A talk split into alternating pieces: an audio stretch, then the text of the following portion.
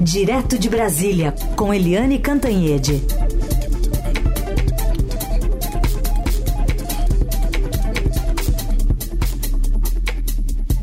Oi, Eliane, bom dia.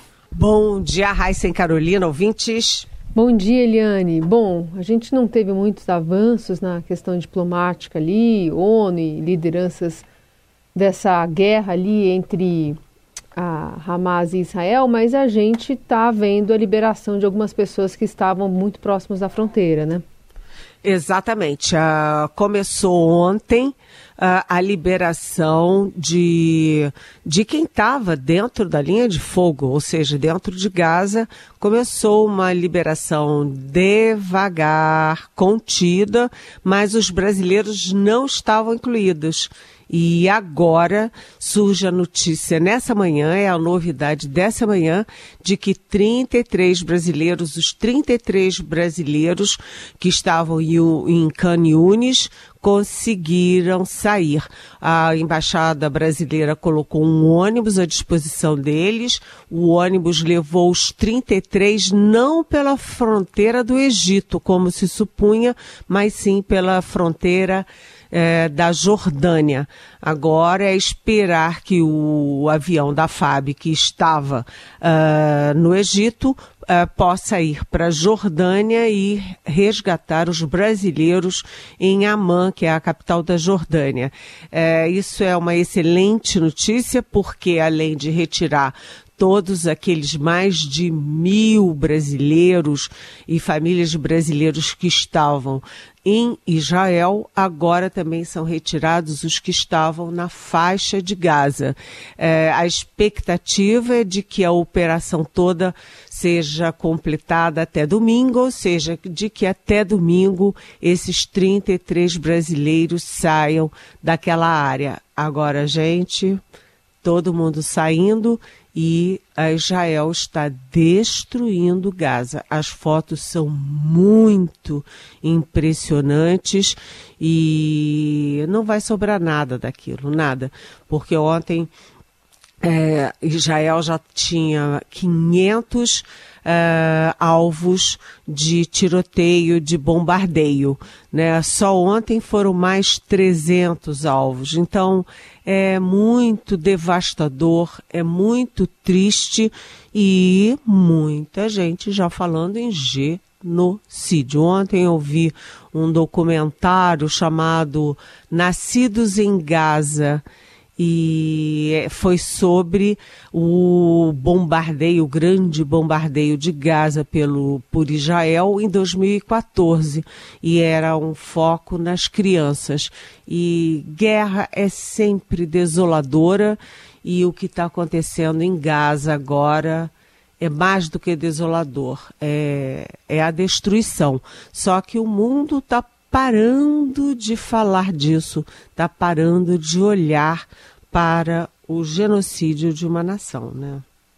Bom, Helene, em meio estudo terminou a presidência do Brasil no Conselho de Segurança da ONU. Ontem o chanceler brasileiro, o, embaixador, o, o ministro Mauro Vieira, lamentou a falta de consenso entre os membros do Conselho para que o grupo faça uma declaração sobre a guerra de Israel contra o Hamas e também diz que até o Brasil terminar o mandato de membro não permanente, agora em 31 de dezembro, sai da presidência, mas continua como membro não permanente. A gente vai ouvir o ministro dizendo que o país vai se esforçar para aprovar uma resolução do grupo ainda sobre o conflito entre Israel e o Hamas. It is disheartening to watch the conflict claim lives of so many innocent people and not be able to reach consensus on the need to stop human suffering on both sides. As long as we remain at the Security Council, we will continue to work for a responsible answer to the dramatic human crisis unfolding in Israel and Gaza. Daí o ministro co cobrando ali a proteção aos civis e falando desse, uh, dessa questão humanitária envolvendo civis em Gaza. Lembrando que ontem teve bombardeio até de um campo de refugiados, né, Helene?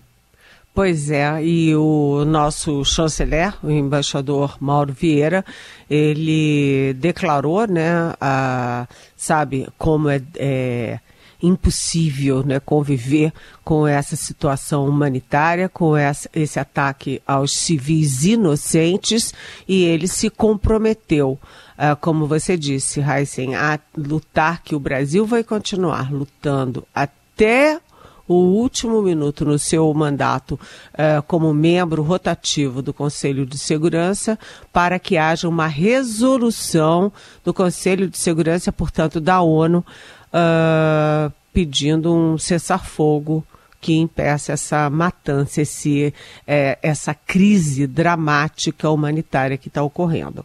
Bem, é, o Brasil ontem fez todo o esforço, né, a diplomacia brasileira, os diplomatas fizeram todo o esforço para tentar dizer que foi tudo muito bem, tudo muito bom, que o Brasil ocupou muito espaço na negociação. É verdade, o Brasil agiu muito bem, o Brasil conversou em todas as frentes, é, toda a diplomacia brasileira estava muito focada em retirar os nossos uh, brasileiros das áreas conflituosas uh, e também em negociar soluções pontuais, agora emergenciais, para o conflito, principalmente focando a questão humanitária, a questão das famílias, das crianças civis. Bem, é... tudo bem que o Brasil foi muito bem, mas há um gosto de frustração, porque a história vai mostrar que, por um único voto, o voto dos Estados Unidos, a ONU não aprovou a resolução proposta pelo Brasil que previa a devolução dos reféns pelo Hamas de um lado e o cessar-fogo humanitário, que eles chamavam de trégua humanitária, uh, por Israel do outro lado. Os Estados Unidos entram para a história como impedindo essa solução. E mais, né, o Joe Biden, que enfrenta uma eleição muito difícil no ano que vem, ele é considerado muito velho, ele é considerado muito é, instável. Uma hora está de um lado, outra hora está outro. A Kamala Harris, que seria uma super vice-presidente, simplesmente sumiu, evaporou. Ninguém nem ouve falar da Kamala Harris. E ele que enfrenta então essa eleição tão difícil, né, com o Donald Trump nos calcanhares dele, ele pode ter jogado a eleição, a reeleição dele, o Biden, uh, no lixo, porque ele se associou com o genocídio que está sendo patrocinado em Gaza. Em vez dele trabalhar, o Biden trabalhar pela, uh, pela enfim, pelo cessar-fogo, pela solução, pela proteção dos civis, ele preferiu endossar a solução bélica, a solução dos bombardeios, é, das mortes, que era a solução é, do Netanyahu. Portanto, Biden é sócio da do que tá, já está sendo chamado de genocídio. Agora, gente, começa agora, começa hoje a presidência temporária da China.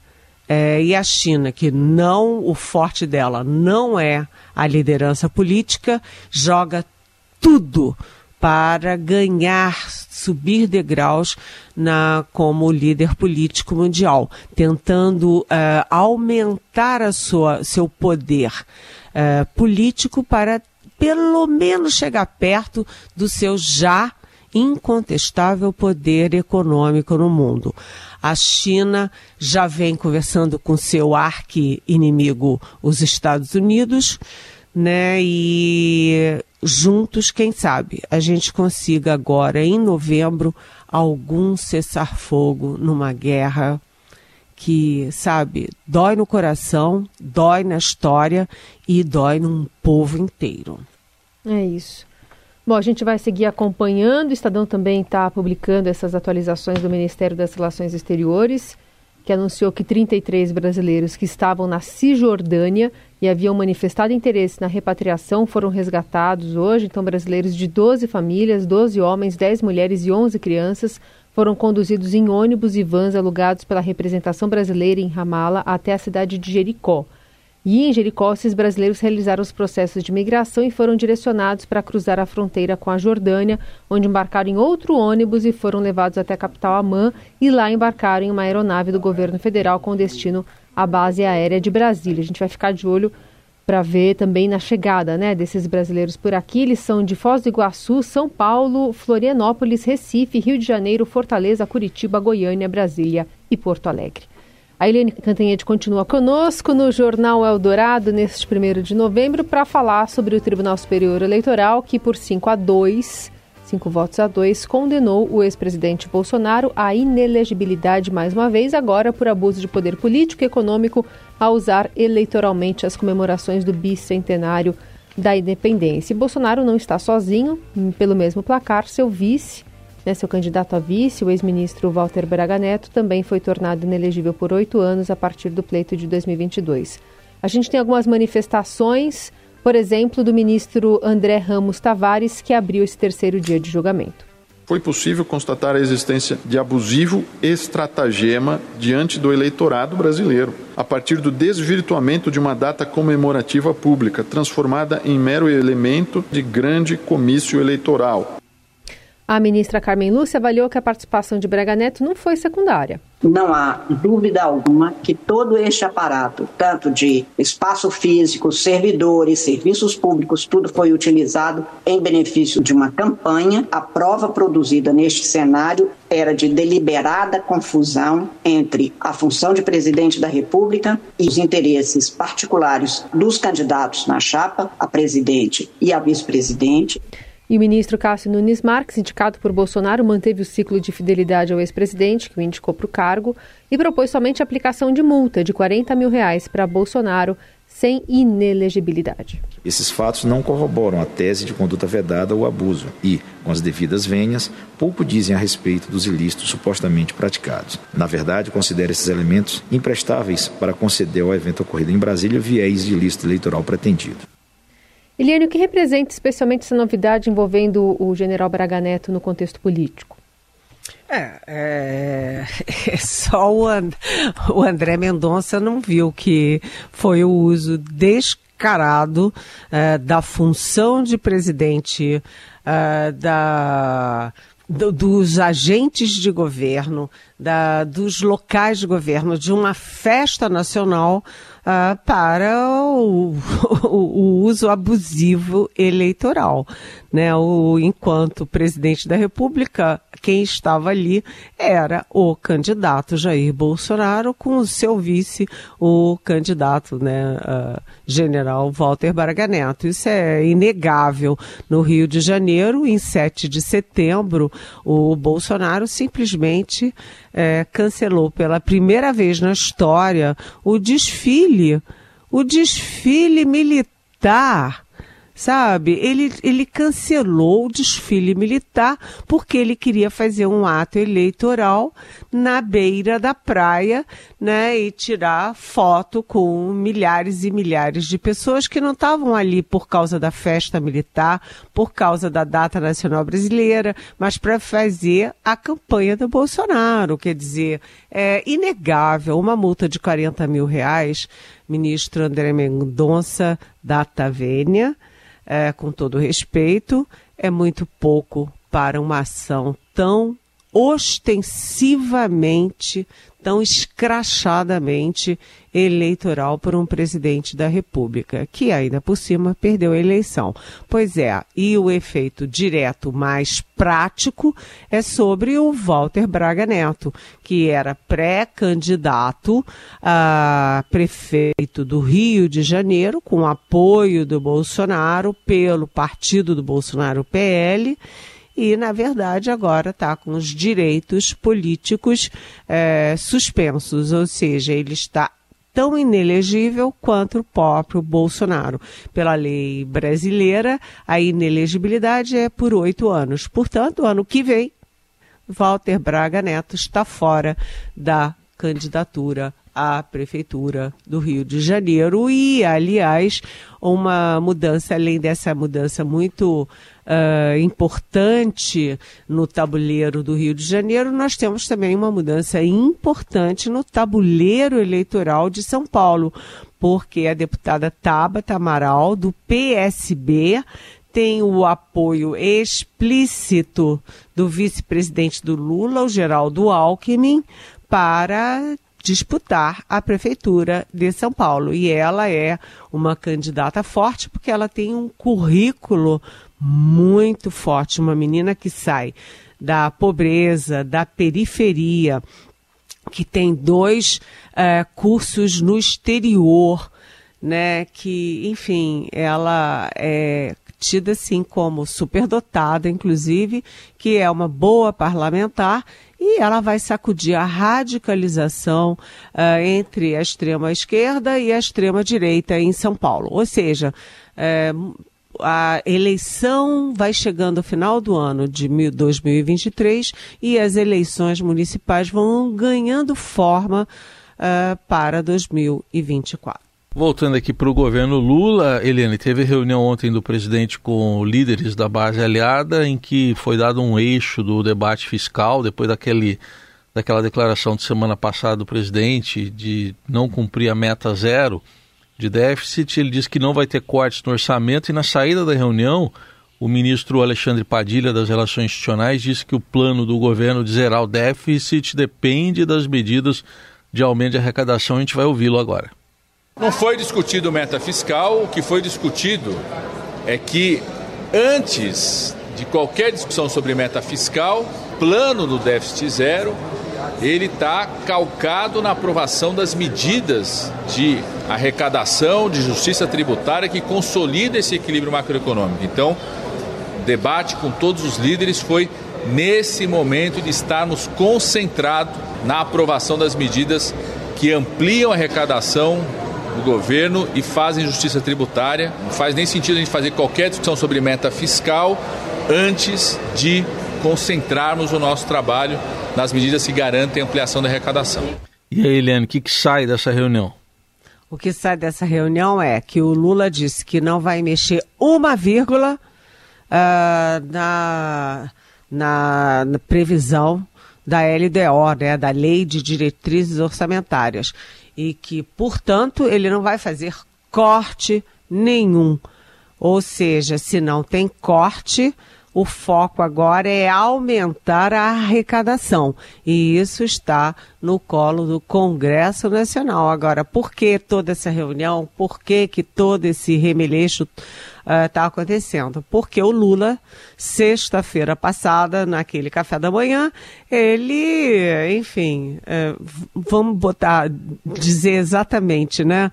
Ele chutou o pau da barraca quando ele declarou uh, abertamente que não vai cumprir o, o, a meta de déficit zero para 2024. Uma meta que foi o ministro da Fazenda, o ministro Fernando Haddad, o ministro mais importante do governo, quem lançou. Né, o Fernando Haddad lançou o déficit zero, todo mundo sabia que não estava rolando e o presidente Lula anunciou: olha, não vai rolar mesmo.